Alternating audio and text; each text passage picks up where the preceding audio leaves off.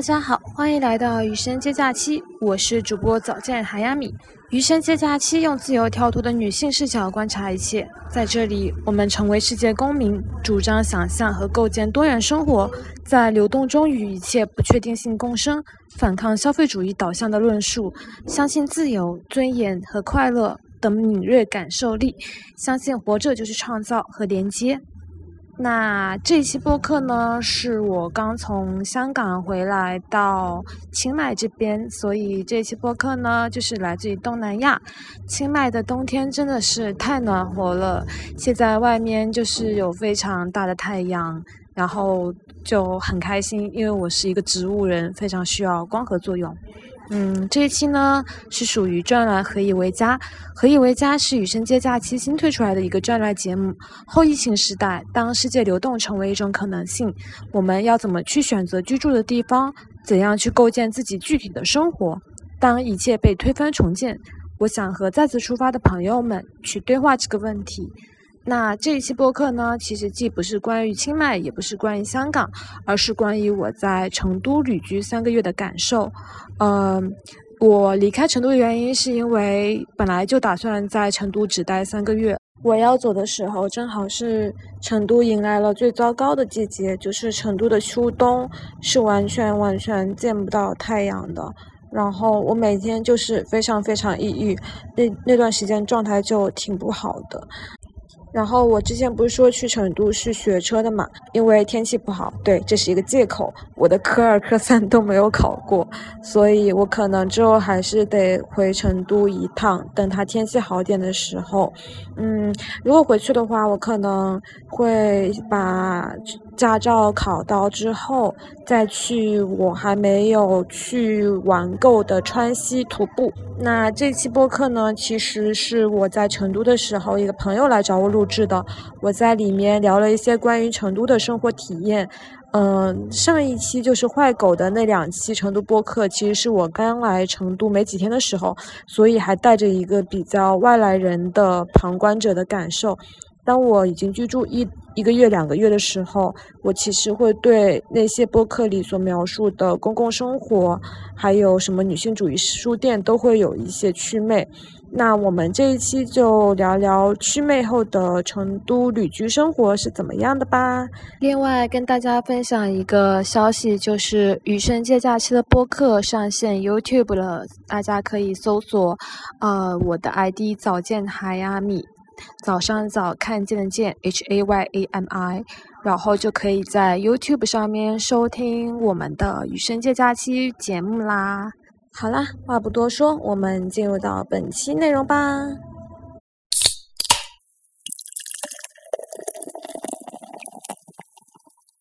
个录制开头还是想问你几个比较呃基础的问题，让大家比较快的呃认识你。没问题。就是你是呃哪里人？然后什么时候去的成都？在成都生活了多久？嗯，呃，我是浙江人，然后我来成都现在其实正好一个月，处于一个不久也不长的一个时间。然后为什么来成都呢？就主要是我现在是一个算是所谓的数字游民吧。呃，我的工作是远程的，不需要依赖固定的地理位置。然后我之前在上海已经待了四年的时间，对上海有一些厌倦，然后想换一个城市来生活。所以我在选城市来生活的时候。本来是有三个城市，一个是广州，一个是大理，一个是成都。这三个城市其实都是算是比较宜居，也比较有意思的城市。没有选广州的原因是因为广州的夏天会比较热。没有选择大理的原因是因为大理的那种所谓的新移民会比较多，像北京和上海过去人太多了。我不是很喜欢这种就是从一个主流叙事里逃出来，然后又涌向另外一个很主流叙事的这样一个一个城市。然后选成都是因为我觉得成都有比较多的，呃，就自己的川渝的文化底蕴，这第一个。第二个是，呃，可能会比较宜居。第三个是我自己作为一个沿海地区的人，就东南沿海的人。然后我家在浙江嘛，但是我工作比较长时间就是会在上海。那其实我没有在中部待过，所以其实我还蛮，嗯，对，就是不一样的这样一个地理位置的地方也有挺多好奇的。所以就是我来成都的原因。对，果然是做主播，我觉得节目录完了不用我问问题了，介介绍的非常详细。对，哎，我觉得我很好奇啊，因为我其实这两年去。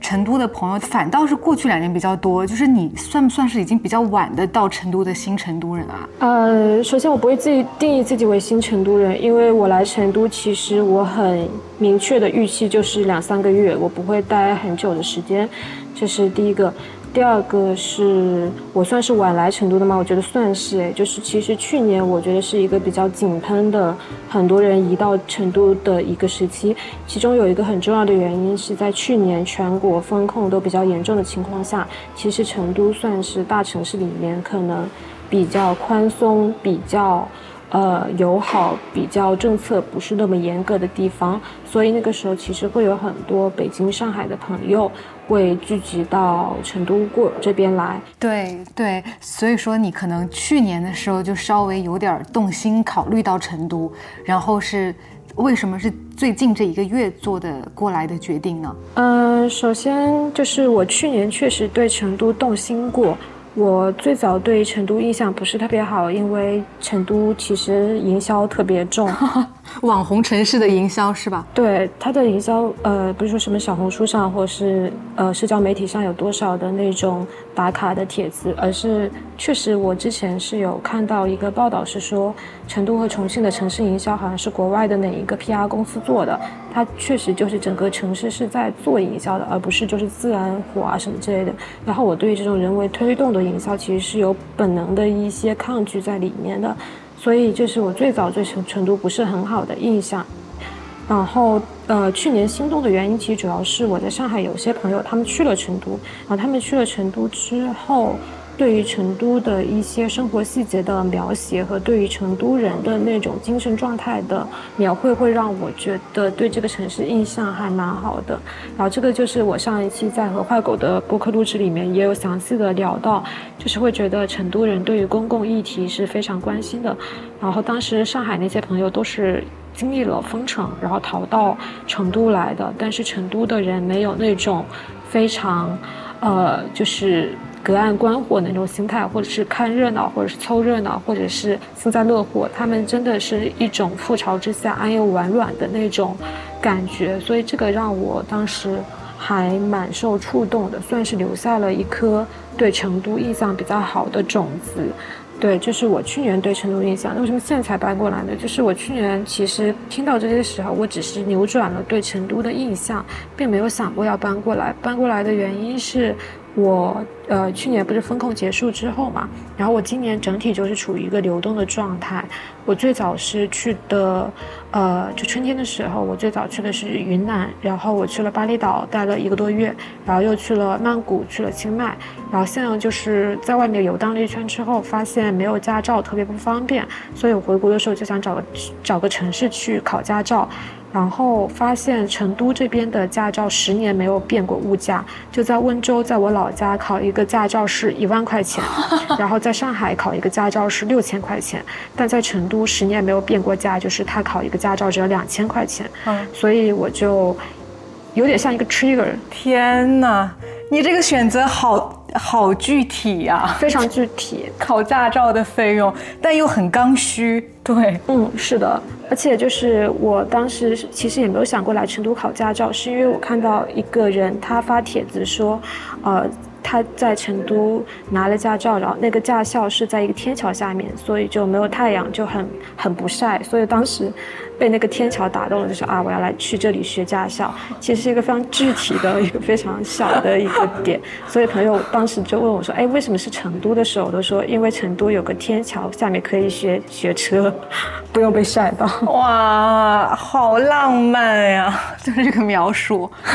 我很好奇，就是你说，其实就是疫情之后，你已经在别的几个，比如说云南这些城市，已经做过一段时间的数字游民了。嗯哼，因为我是给大厂打工的，所以你你可以帮我科普一下，就是你现在作为数字游民的一个一个状态和生活大概是什么样？我就是我有一个模糊的概念，但是具体到你你每天你你的收入，你在哪里住这些，其实我还不是特别的了解。呃，这是一个非常大的话题。然后我我之前也是在大厂打工，我是去年年底辞职之后成为一个自由职业者。然后数字游民其实就是一个自由职业者的。一个延伸吧，它其实跟自由职业者不同的地方在于说，它的地理位置会一直在改变，它是一个比较流动的状态，这是第一个。然后我在成都的话，其实也算是朋友家，呃，是因为我要来成都之前，我就发了一个帖子，我就说我想要找一个房子。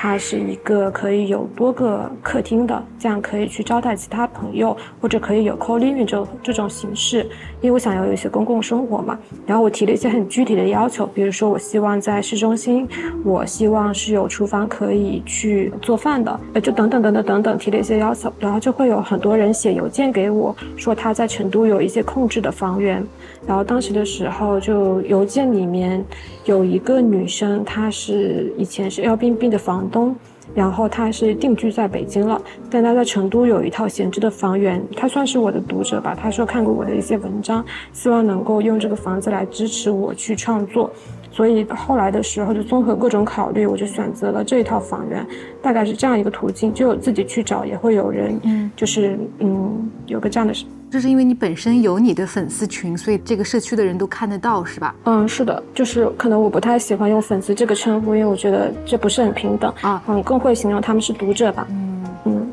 明白。我我可以问一下，你之前在大厂是做什么工作的吗？呃，我辞职之前是在字节跳动，在抖音做产品经理，这样。哦。是在浙江是吧？还是在上海？呃，在上海。我职业轨迹这样子，我是一八年毕业，然后我一八年在，呃，北京的字节做产品经理，然后后来去了上海，然后在另外一家公司也是做产品经理，然后又回到了字节跳动，又回到了上海的字节跳动，然后做反正就是都是做产品经理，但是我可能就是会有 A 到 B，B 回到 A 的这样一个轨迹和路程。大概工作是一八年到现在，大概四五年的时间。明白，我我我能找得到那个交集了。你在北京字节的时候是在知春路附近吗？嗯，对，是的，我也住那附近。对，我也住那儿，我住那个罗庄南里，你知道吗？嗯，好像知道，好遥远的名字啊。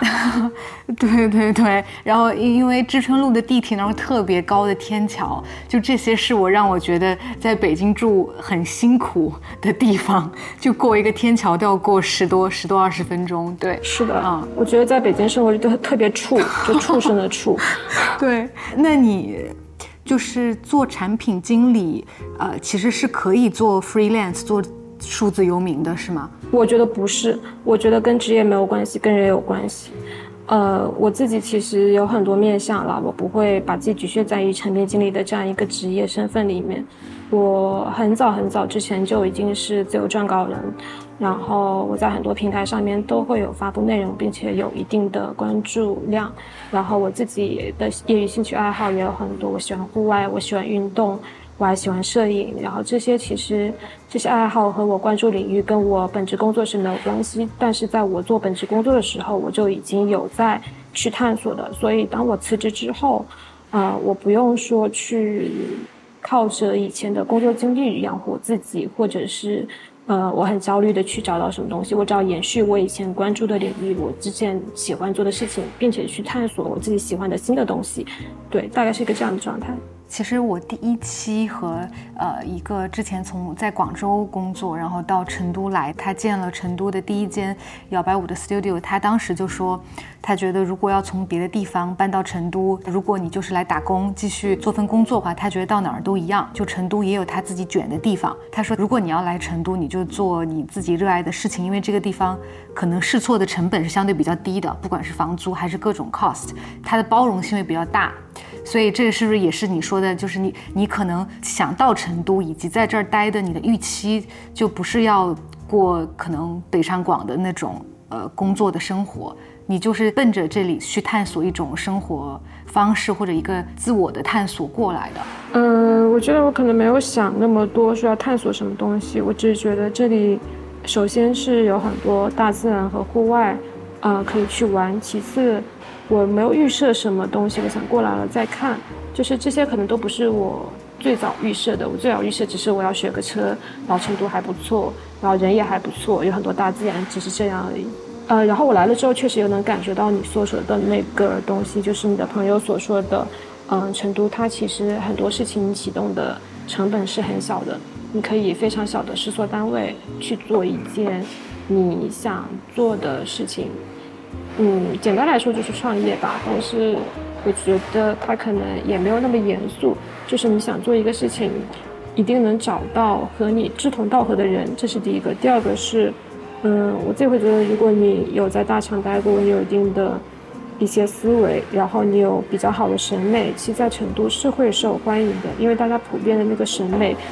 和那个做事情的思路都还是在，不会说是很水土不服的那种。第三个就是你说的，它的启动资本是非常低的。所以你可以去做很多你在北京和上海你就是不敢去想的事情，比如说开一家书店、开一家咖啡店，或者是做一个怎么怎么样的组织，都是会更低成本的。啊，那你 plan 在成都待多久呢？我可能会待到十一月份这样子，因为十一月份我要回上海办个美签。然后办下来的话，就我可能会去南美，然后如果没有办下来的话，我可能去其他国家这样子。嗯，你现在到成都一个月，呃，和你预期想的一样吗？还有什么或者不一样的地方呢？呃，我觉得我来成都之前，首先我对成都的公共生活是没有什么想象的。但是来了之后，我意外的发现这边的公共生活是要比上海丰富很多的。就是比如说这里会有很多的讲座、沙龙，然后它的议题也非常丰富，从人文、社科、哲学到很多很多领域。这是我来了之后的一个观察。我后来在自己 host 的一个沙龙里面还问了大家在场大家，我说为什么成都的公共生活如此的丰富？然后有人说到，其实因为成都很早就有茶馆文化。茶馆文化其实就是一个公共生活的土壤，大家会聚在一起喝茶，聊国家大事，聊一些乱七八糟的东西。后面的话，就现在即使茶馆在年轻人的那个生活圈里没那么流行，但是像打麻将呀，或者是像，呃吃火锅啊这种群体性的活动，其实也都成了一个公共生活的基础。它其实不太像江浙那边，我觉得我们江浙那边可能更多的。嗯，饮食文化还是以独食为主，就比如说像吃面呀，或者是吃一些，呃，就吃一些饭。我觉得很多都是能够提供一人食的。但我来成都之后发现，一人食很不方便，大多数餐馆都是要大家一起去吃的，包括最深厚的那个火锅文化也是要一群人去的。包括像麻辣烫的话，在上海的话，其实麻辣烫都是。自己一串一串一串，就是以以个人为单位。但我来了之后，发现连麻辣烫都是有个锅，有个很大的锅，然后要一群人去吃，没法一个人去吃，一起 share 的。对，其实这些都提供了一个公共生活的土壤，以至于其实成都的公共生活土壤是很丰富的。这是第一个。嗨，第二个的话就是，呃，成都其实有很多北京和上海过去的媒体人。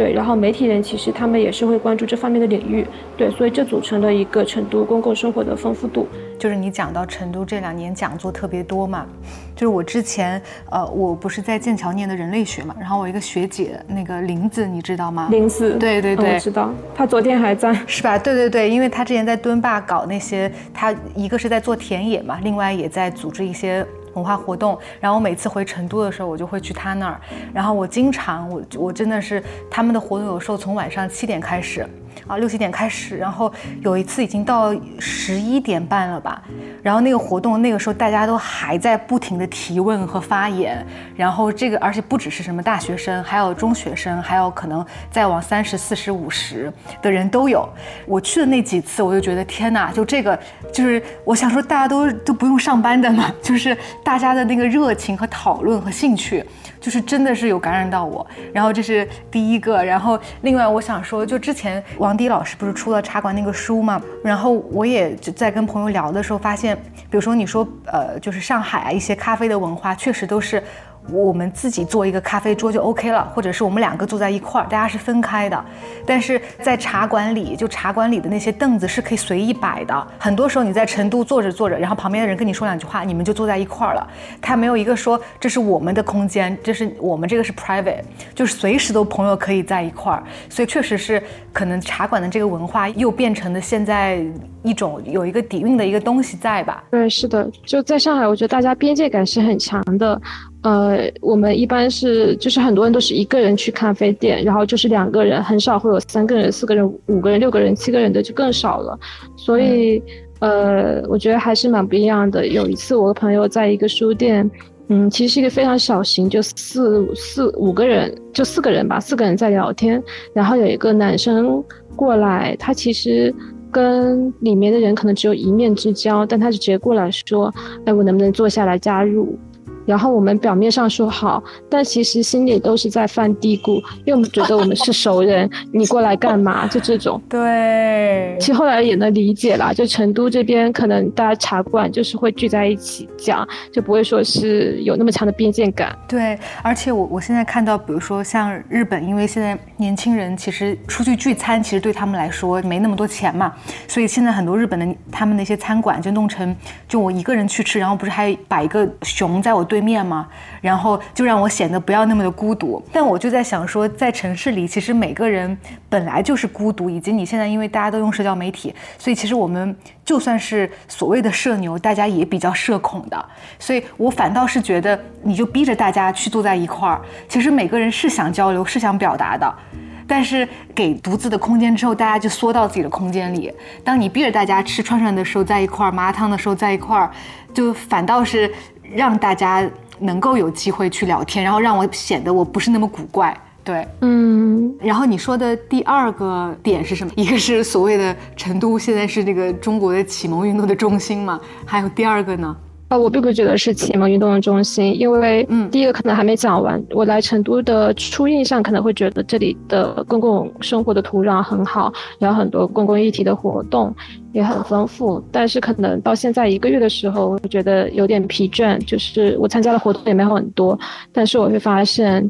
呃，这些活动其实我不觉得有什么太多的深度，然后它其实算是比较平等的对话。就我自己也 host 过，我自己也有参加过，但是我自己觉得它是一个对我来说会比较浅，嗯，所以其实我现在会更缩回到自己的世界里面去。如果有朋友过来的话，我会愿意跟我的朋友去进行一个深度的连接。然后我不是有三室一厅的房子嘛，所以会邀请朋友过来住，在这过程中我们会。呃，缔造两个人最小单位的一个公共公公共生活，然后这个我会觉得对一个人他的了解更丰富、更立体，交流更深层次、更私密，这对我来说是我想要的。我不想再出去参加那些讨论什么公益是什么、社区是什么、哲学什么、人类学什么，对我来说。嗯，我觉得不太需要这些东西了。对，我觉得有一个祛魅的过程吧，这是第一点关于公共空间呃公共生活的啊。你觉得是社的主题它有一定的局限性呢，还是就台下聊的人他能够给的 input 有限？嗯，不是，也都不是。我觉得说，首先它还是一个公开的场合，虽然它在一个比较私密的空间里面，但它还是一个公共场合。我自己有一个观点，就是我认为只要超过三个人以上的场域，它其实对话就不会太深入。这是第一个，就任何的公共讨论都不会避开的问题。而且，嗯，其实大部分的公共公共生活，它其实是没有一个筛选机制的。然后这个说起来可能会比较精英主义，嗯，明白，明白，明白，嗯嗯，你懂的，是，是的，是的，这呃，我可能这样说会比较傲慢，但是确实就是因为你你在说他的民主的时候，他就是没有这个筛选机制了吗？对啊，他就是每个人都可以参加的。然后我认为我我其实，在朋友上面会有很大的筛选。那为什么我进入到公共生活的时候，我就对我的对话者没有筛选了呢？嗯，对，这是我自己的一个观点。首先，这刚才说是这个是第一点，就是它其实它的本质就是一个多人讨论的空间。它决定了话题就是没法太深入的。当大大家都可以来参与讨论，是一件很好的事情，但是。没有筛选机制，就可能导致其实就是大家讨论的深度不会那么深。但我自己是对一个深度有非常高要求的一个人，所以当我 host 的一个活动的时候，我觉得它是一个去连接人的方式，但并不是一个产生对话的方式。所以我。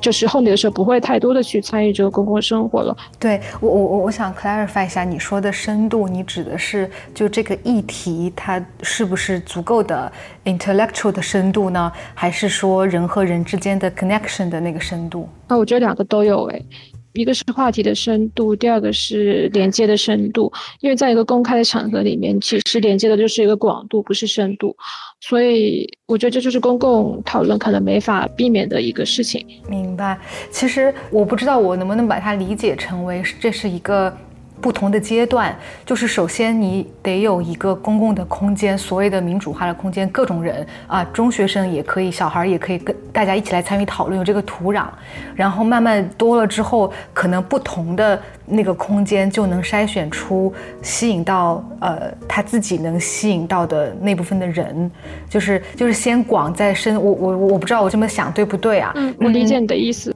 我觉得它是一种交友方式，呃，可能每个人都有自己的交友方式，对很多人来说是这样子的。但对我来说，我可能我现在的交友方式会更偏向于比较长期认识的朋友，然后如果是一些呃线下去结交的朋友，可能也也是倾向于网上就已经认识了很多年的时间，然后我们不用再在线下去。通过很广泛的池子里面去连接彼此，然后再从头去介绍一下我们互相过往的人生经历和对一些议题的看法。这对我来说是一个成本很高的事情，但我已经有互联网这个介质了，所以呃，我基本上所有朋友都是从网友转成线下的，就我很难再从线下这样一个真空的场域里面从零开始筛选和交友。这对我来说是一个成本很高的事情。哦，明白明白你的意思啊。对你刚刚说你不是在成都自己。租这个房子其实也是希望跟一些比较熟的朋友聊。哎，我比较好奇，你在成都邀请到家里的朋友，也是你说的从网上转到线下的朋友吗？嗯，我觉得是的，而且，嗯，基本上都是我们其实对彼此了解会有比较多，只是缺乏一个能够去相处和认识的时机。所以我觉得有这样一个空置的房间。在他们偶尔来到成都的时候，能跟他们有一个这样比较高浓度的相处时间和机会，以此来真的去结交这个朋友，而不是在网上互相认识、互相知道，对我来说是一个非常有意义的事情。嗯，像你邀请来的朋友，其实也不是住成都的，是吗？也是过来玩？呃，应该说现在全部都不是吧？住成都的他们也不会过来呀。啊？就是你现在家里招待的都是过来成都旅游的，或者是做什么的？呃，对，是的。但其实到目前为止也就招待过一个而已。嗯，我刚刚给你发了一个链接，就是我在朋友就上周刚走，他其实就是我其实一直很想认识的一个朋友。然后呃，其实迄今为止也就一个人，然后马上明天会迎来第二个人，迎来第二个人就是坏狗。哦，我们的媒人。嗯，对，是的。嗯，坏狗他会来成都，我不知道他来干嘛。就每个朋友他来之前，我都不知道他过来到底是旅游的，还是什么工作，还是嗯见朋友，还是干嘛都不知道。但是他来了就会知道了，就我事先不会问那么多，也不会预设那么多，先住进来，然后慢慢去相处，慢慢去聊，反正这些问题都会有答案的。啊，是不是因为大家，因为你通过你的社交媒体账号，所以大家知道你在成都，所以大家来的话就来找你？嗯，对，是的，而且我会觉得我会有主动给他们发起邀请，哎，我会跟他们讲说，啊，我在成都有个三室一厅，如果你要来的话，可以住在这里，就住。就这种，呃，主动发起邀请啊，等他们来的时候，他们会想到我，然后就连接上了。嗯，明白明白，还挺神奇的。你到了一个新的城市，然后在这个城市有个自己的客厅，然后，呃，其他地方的朋友来这儿和你见面。嗯，我我我之前跟画狗在另外一个播客里聊到这个问题，呃，他和我在上海其实都是。可能是独居的状态，然后我们觉得说北京和上海的房租其实很难让年轻人有一个客厅，就让年轻人失去了客厅，那失去客厅就失去了公共生活的可能性，因为你想在北京、上海，你要么是独居的，那独居的房子其实很多都是套内的，不会说是一室一厅这样的房子。基本上是很难找到的，或者说它成本非常高，很难找。然后你要么就是两室一厅，两室一厅就意味着你是有室友的，那你很难，就会也很难去 host 你自己的朋友，因为你把招待过来的时候，你要想，你其实这房子不光是你的，还有另外一个人也在 share，所以就会有很多很多的 concern 在里面。然后我在北京和上海其实也都是独居的状态，然后我其实很想有一个客厅可以去招待朋友。那这个事情在成都就变成了可能性。我们在成都只要花上海四分之一的房价，就能够租到一个二室一厅或者一室一室一厅或三室一厅的房子。呃，就首先它其实一室一厅和二室一厅的价格可能差不了多少，多一个房间可能也就多个五六百块钱的价格，是按市面上来说是这个样子的。所以其实你空着也不会觉得浪费。那你多一个的话，就能够给朋友提供一个临时落脚的地方。嗯，然后朋友住进来之后，你们的相处的浓度是会更高的，你们会通过这个方式更深的去了解彼此，所以我觉得这是这是一个我们在北京和上海，呃，没法做到，但能在成都实现的事情。再加上成都也很适合旅行，对我我特别能够也很有共鸣，就是因为我发现我从英国回来之后，在北京的前面两年住的地方也不是那么大，然后就发现其实你每次跟朋友出去。不管是吃饭啊，还是去咖啡馆，还是去呃唱歌，就是娱乐活动，你在外面你能达到的所所谓的那个链接，它就会只在，它就停留在那个层面了，和你在家里的一个放松的环境，那个感觉是完全不一样的。对，是的。对我之前没有觉得这件事情很重要，然后我突然丧失了之后，我会发现，就是你能称得上你可以讲真心话，很舒服的一起做一段时间，又不会觉得尴尬，不会觉得一定要找个话说。说这种舒服的状态是客厅这件事情才能给你的。对，是的。而且客厅它其实就是一种流动的感觉，它不会说是你好像合租两室一厅，永永远是那个室友，而是一直会有新的人进来，又会有人走。然后你在这流动的过程中，其实。呃，就是会认识到和接触到不同的朋友，但这种流动其实又是很深层次的一种连接，不会说是喝个咖啡或者是吃个饭，你就跟他交谈过一次，你们在有限的两个小时里面交代完彼此的人生，然后就散了，不是这样子的，它其实会有更多浓度、更深的一些交流。然后你们也就会在一个很放松的环境，因为你们一直住在一起了，就是你们可能有一周的时间都住在一起，所以很多话可以慢慢讲。很多人生经历可以慢慢去聊，很多事情可以慢慢去分析，就都是那种慢慢来，不要着急的心态。不像是有时候我经常跟朋友去吃饭，然后我们赶紧吃完还要下一个约，然后就会很赶，然后很多事情都没有讲讲完，就会说啊下次见下次见，但你其实永远不知道下次是什么时候，有可能见过那一面就再也没有没有见过了。嗯。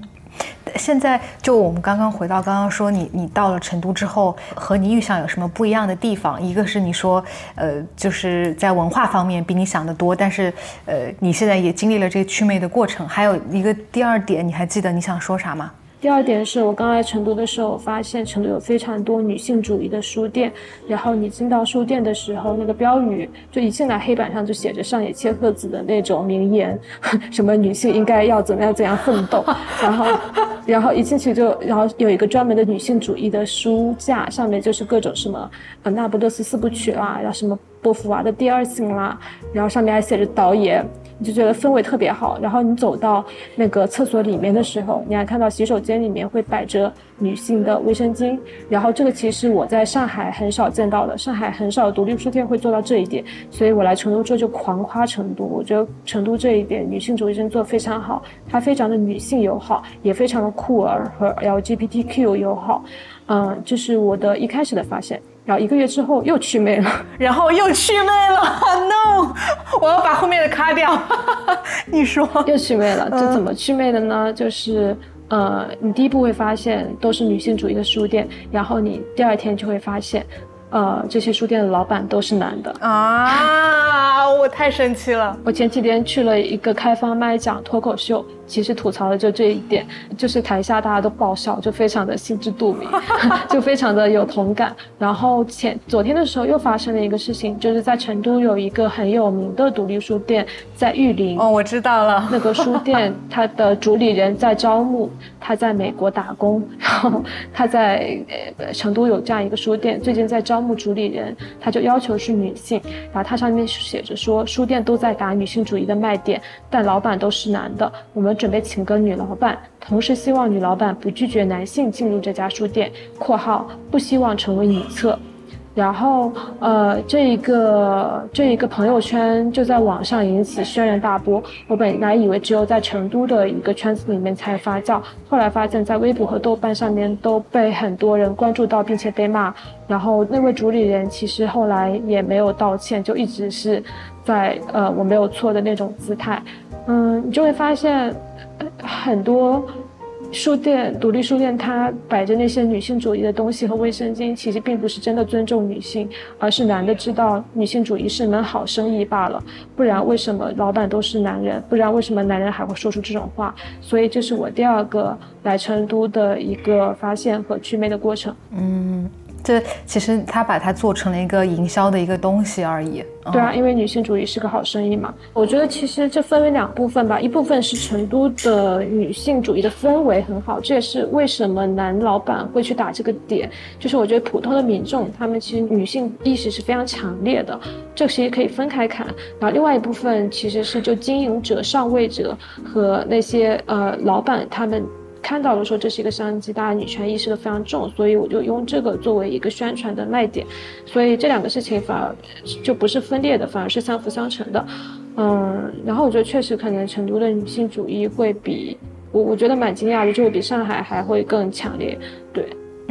在 queer 方面，你有其他的感受吗？哦，非常有，就是我之前在书店有 host 一场活动，就是明天林子也会去 host 那个活动，就是是同一个系列的活动。然后呃，那个活动的话做完之后，其实书店那边的人就会很好奇的问我说，说为什么你的场会有那么多的 LGBTQ 和女权？因为我自己是一个女权主义者，所以我能吸引到很多有女权意识的小伙伴过来，是一件非常嗯正常的事情。但是当在场也有非常多的一些跨性别者和酷儿这样的群体，然后包括像成都有一些性别友好的空间里面，也会有很多的。这样的群体存在，然后我自己会感觉还蛮惊讶的，因为我在上海，其实我跟跨性别者或者是酷儿的交流，更多是私密的一对一的那些场景，而不会是在这样一个公共的语境下。但我发现我们交就是在成都的时候，我的一个场，我的那个沙龙，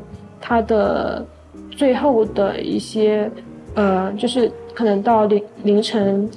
凌晨零点、午夜两零点的时候，那个时候活动已经进行了四个小时，然后有两个跨性别者，他们就在上面，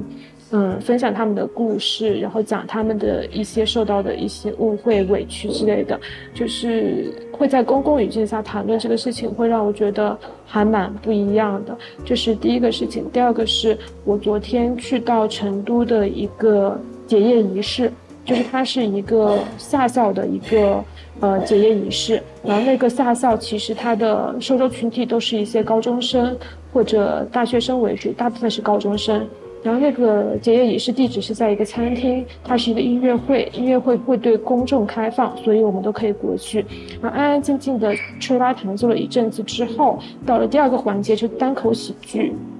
然后那个单口喜剧的主持人，他是一个高高的男生，他说他自己可能是一个什么律师，然后但是他就是。画着一个很精致的妆容，还穿着一个露背的一个礼服的长裙，哇，so sexy。对，然后她声音又是非常磁性的，所以，我我我在想她应该是没有做过变性手术，但她就是穿着很很很漂亮的露背礼服的一个黑长裙。然后她开场的时候说：“哎，我觉得我今天的裙子很好看，我可以转过来对大家露个背嘛，因为她是露背的嘛，所以她就，嗯，然后她就转过来，然后全场就哇，全场就欢呼，然后就是好美哦。”类似这种，然后他就很开心。然后我觉得就算很正常，但是我觉得在这里其实很魔幻，因为这根本就不是一个什么酒吧，不是一个什么表演。如果他在酒吧里发生，你会觉得呃有一点 make sense。但是这是一个下校的结业仪式，然后这个环节是在一个非常优雅的音乐会之后，然后在场有很多很多的小孩子，还有青少年，然后也会有一些大人，就这样一个场景。所以我当时就很羡慕那些小朋友，因为我觉得在这种场域里成长起来的人，一定都会对多元、包容、性别平等有更深的意识。嗯，你说这个让我想起，就是我其实中学的时候，其实我现在回想起我我初中和高中。就是那个时候，我身边的同学，包括有打扮很不一样的一些女生或者男生，就是在我成长的那段时间，可能都没有 gay 或者 LGBT 这个概念。然后，甚至我印象当中，我都不记得我那个时候啊用四川话说过同性恋这个词，就是它不在我们的那个词汇里。但是我现在后面我知道了应该用什么词或者什么身份，他们怎么定义他们。但就真的是我现在想起来。我们和那些女孩也都是一块玩儿啊，但是从来没有用一个词去定义过她们。我最近碰到一个朋友，就他说，呃，他没有出过国，所以他也不知道什么是 lesbian，他也不知道什么是 gay，然后他也不知道什么是 queer，但他就知道他喜欢女生，他本来也是女生。所以有时候我也在想说，可能没有那么多的定义，或者是身份认同，或者是一个群体，可能也是让他 normalize 正常化的一个方式。嗯，可能就觉得呃没什么。对，我觉得不需要去定义他，甚至我可能去描述他现在男生的时候，都不应该用这种二元性别的方式去定义他，就说一个人就够了。嗯，对对，嗯，那接下来这几个月你在成都的安排是啥呢？呃，接下来在成都的安排，我会更多的去嗯户外吧，因为其实我自己很喜欢户外，然后成都是有非常好的一些自然环境和条件。嗯，我上周的时候就有去一个自驾七个小时去一个山那边去看流星雨和呃日照金山，因为它是一个最近能够看到贡嘎雪山的一个地方。然后因为成都周围的丰富的地貌，所以户外这一块也会有多探索啊。包括我自己很喜欢攀岩，成都有很多呃野外的那种岩地是可以去野攀的，所以我应该会去野攀和。户外多跟大自然在一起玩，然后我学到车之后，我可能会和朋友一起自驾去川西，嗯，然后再开到云南，就会有一些可能去更远的地方，自驾去更远的地方的打算。你说你去年年底的时候从大厂辞职，当时辞职的原因是什么呢？要做数字游民？没有诶，数字游民只是一个。想说上去骗人的概念而已吧。嗯，对啊，我其实就单纯是不想干了，太累了，嗯，觉得工作也没有什么意思。嗯，再加上那个时候其实被封控封到状态不太好，觉得很压抑。包括经历了上海封城之后，其实你是需要有一段时间去修复你自己内心的，而不是日复一日的投入到这种。毫无意义的内卷里面去，所以我觉得各方面都已经到了一个比较大的极限，嗯，所以就辞职了吧。你现在基本上有八个多月了，嗯哼，你现在在看这个决定，会后悔或者觉得是正确的吗？嗯，首先我可能不太会回过去看，回头看东西，我可能更多向前看。其次，如果一定要往回看的话，我觉得可能不太会吧，因为现在我衡量有没有后悔的一个。唯一的一个标准就现在过得开不开心，嗯，那我知道我以前过得是很压抑、很痛苦、很不开心的，那我现在是比以前更开心，这就够了，嗯，我觉得什么事情都没有自己过得开心、过得嗯健康更重要吧。你在成都现在生活的这个当下是开心的吗？嗯，我觉得算是开心的吧，就是我蛮知足的。我觉得还有什么不知足的？住的这么好的一个房子，是朋友提供给我的，然后我就可以偶尔把朋友邀请过来，然后我有很多很多自己的一些私密的空间，嗯和时间，我同时又可以去大自然去跟大自然待在一块儿，那还有什么不开心的？你会焦虑说未来如果要再工作的话，不会，你就决定了再也不工作了吗？嗯，对的，就是。我觉得我跟焦虑这个东西应该是谈不上边儿的。就是我自己的博客上面有个导语，就是我们自愿退出主流价值体系下主张的成功，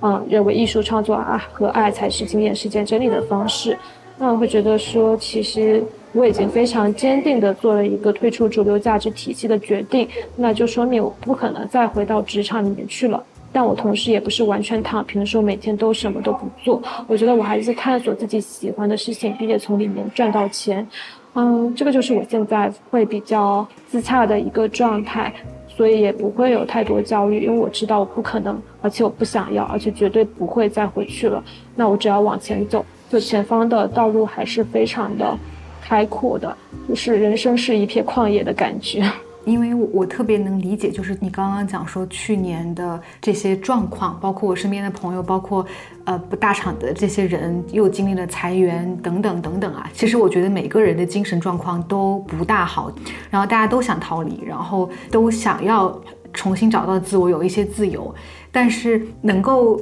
像你这样去做这个决定，然后又不担心未来的人，其实蛮少。因为我问过一些人，大家会说，呃，现在状找工作已经这么难了，然后都在裁员，呃，还是就是不敢出来，那就还是先苟着，就苟着已经变成一种美德一样的东西，所有人都在讲这个词。你听到这些论述的时候，你会想说，你自己的那个坚定和信心是从哪儿来的吗？嗯，首先我会觉得。就首先我会觉得他们的那些想法关我屁事，因为我听到太多这样的 bullshit，并且我非常不屑。呃，这种不屑可能也带有一点傲慢，但是因为真的太多太多这样的 case，所以呃我自己会觉得关我屁事。然后第二个就真的如果要去聊这个事情的话，我觉得，呃，我觉得有个很重要的点是在于说我在我在职的时候，我就有去探索我的很多面向，我不会把我唯一的一个。收入来源，或者是我的价值感，或者我的成就感来源寄托在工作上面，这是一点我，这是一个我非常早就意识到的一个事情。所以我在我工作的时候，我就很有意识，或者说我出于我自己本能的兴趣爱好，或者是好奇心，就开拓了非常多我热爱的领域，我关注的事情，嗯，并且我在我自己所热爱的事情上面也得也获得了很多的成就感。那么在我离职之后，因为它本身就不是我单一的一个来源。所以其他来源也能够供给到我去做，呃，很多事情，并且能够从里面赚到钱。我觉得是这样一个事情嘛。但现在可能很多大厂的人就会被养得很好，因为公司有一日三餐，然后又会有房补，然后又会有奖金，又会有很高的工资。在这种情况下，人其实有时候就不会去思考说，我真的喜欢什么，我还热爱什么，我对什么事情是有真正的热情的。那我除了工作之外，我除了在职场上面做一个好员工之外，我还能做什么？我还有什么其他身份？我觉得这个是可能造成焦虑感的一个来源吧，因为太单一了。嗯，对对对，就是所谓的一些呃福利呀，或者是我所谓稳定的东西，它让你舒服，但也是像就是温水煮青蛙一样吧？啊，我觉得是一个枷锁。对对对对对。所以就你看似你有安全感，但其实你很没有安全感，因为你不敢逃离，就是因为其实你是害怕出来自己做些什么，可能因为你也没有尝试，所以在里面收获那个安全感，就是比较像。一个催眠剂一样的一个东西，嗯嗯，所以这种安全感也是焦虑感的来源。对，所以所谓的安全其实就是一种焦虑，所谓的焦虑也是一种安全。对，那你开始去做自己喜欢的事儿，探索自己喜欢的事儿，它就很快的就成功了吗？就有收入了吗？就一般大家都会说用爱发电呢，就是不一定它能带来收入来源。但是因为你现在已经做了一段时间了嘛，所以你现在有这个自信。但是最初的时候你也有这个自信吗？就是你做你热爱的事情，它一定会。给你带来一些收入，嗯，我觉得这个事情这样的，如果你带着我要获得什么收入的目的去做这个事情的话，你一定不会有收入，嗯，就这个事情一旦变成功利性的事情之后，它就没有那么纯粹，没有纯粹，它就不会走得很远。但我觉得我一直还是一个比较长期主义者，就是我在做很多事情是出于我本能的热爱和好奇，那我有了这种很原始的。呃，内核去驱动我去做很多事情之后，不管是钱还是机会，它都是自然而然的一个事情。就是我觉得它很多事情是不能通过收入这么单一的事情去衡量的。就比如说我来成都住的这个房子，它真的很好，它很新，它没有被人住过。那这个房子不并不是因为我认识某个朋友，而是因为有一个读者他读过我在去年写的一篇文章，从那个时候开始一直有关注我，所以他刷到我这条 po 文的时候，愿意把他一套新装修好的房子就借给我这个陌生人来住。我跟他其实从来没有见过面，只是在网上有过这样小小的交集而已。那我觉得他能不能用收入去衡量嘛？其实不能。呃，我觉得是一个你向世界发送了信号。和你给出了爱之后，你会收获到的东西，再比如包括就是其实内容表达，我从七八年前就开始做了，那。不是说是这两年看到什么自媒体发展的特别好，所以赶紧去做小红书，不是这样子的。在一八年校招的时候，申请到了一个当时最好的、发展最迅猛的互联网公司的一个校招的 offer。那这个事情我也觉得不是用收入来去衡量的。包括我刚刚所说，就是我我其实现在所有的好朋友都是从线上变成线下的，因为我们在线上对于彼此的了解的深度是可能。我觉得是多于在就是线下你基于物理的位置去认识一个人，所以我收获了很多很要好的知心的朋友，这个也是我的一个收获。这些东西没法用收入来去衡量，但它其实都是我被这个世界回馈到的东西。嗯，我觉得这个真的很美。对对对，就是如果你功利的去衡量每一件你的付出和收获，它可能本身就不纯粹了。嗯，是的。而不纯粹的东西，我觉得是很难走得很远的。就是很多人现在如果为了数据、为了火、为了成为数字游民而去做数字游民，我觉得这东西是不会长远的。它就是最多就是赚一波现在的快钱，然后流量可能会暂时比较比较多而已，但并不是出于本意的好奇或者是。呃，一些内核的内驱力去做的事情，它很难长久吧？嗯，接下来你说你会回上海办签证，那十一月之后下一站是哪儿呢？嗯，就是像刚刚所说的，就如果能升到美签的话，我可能会去到一些美签的国家；那不行的话，我会去类似于像就土耳其或者是像其他的一些国家。但是总归来说的话，可能会再往外去漂一阵子，然后再选择一个地方定下来。呃，我最后补充一个，就是你说，嗯，其实你会去不同的地方嘛？就是因为我之前在很多个不同的国家城市都生活过，然后我在想说，有没有一个地方我可以称作是家，或者是我觉得在那儿我很安心，我就是我可能半年、一年不离开。我我觉得是 OK 的，我一直在找这样的地方，但对于你来说，就是你没有这个需求，对吧？你不一定要在一个地方把那个地方选成自己的一个第二故乡。嗯，我觉得是七个字，哎，就是我很相信一句话，叫做“此心安处是吾乡”。我觉得心安了，去到哪里都是我的家。然后我会在我所在的这个地方，把世界变成我的房间，把房间变成我的世界。太美好了，我我就没有什么 ending 的词了。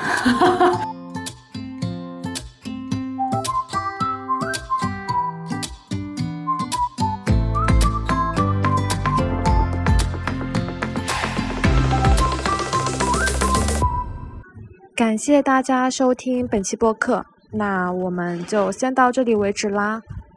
如果你喜欢这期播客的话，欢迎给我评论哦。然后也可以给我写邮件哈亚米幺八幺八呃 at gmail 点 com，我的微博、小红书、极客都是早见哈亚米，呃，然后我的 Twitter 和 Instagram 是哈亚米 Kila，嗯，我会把我的 social media 放在呃 show notes 里面，那欢迎大家过来一起玩。那下一期录什么呢？下一期不如录一期香港的节目吧，因为在香港这几天真的还是非常非常开心的。嗯，那我们就到这里为止，拜拜，下期再见。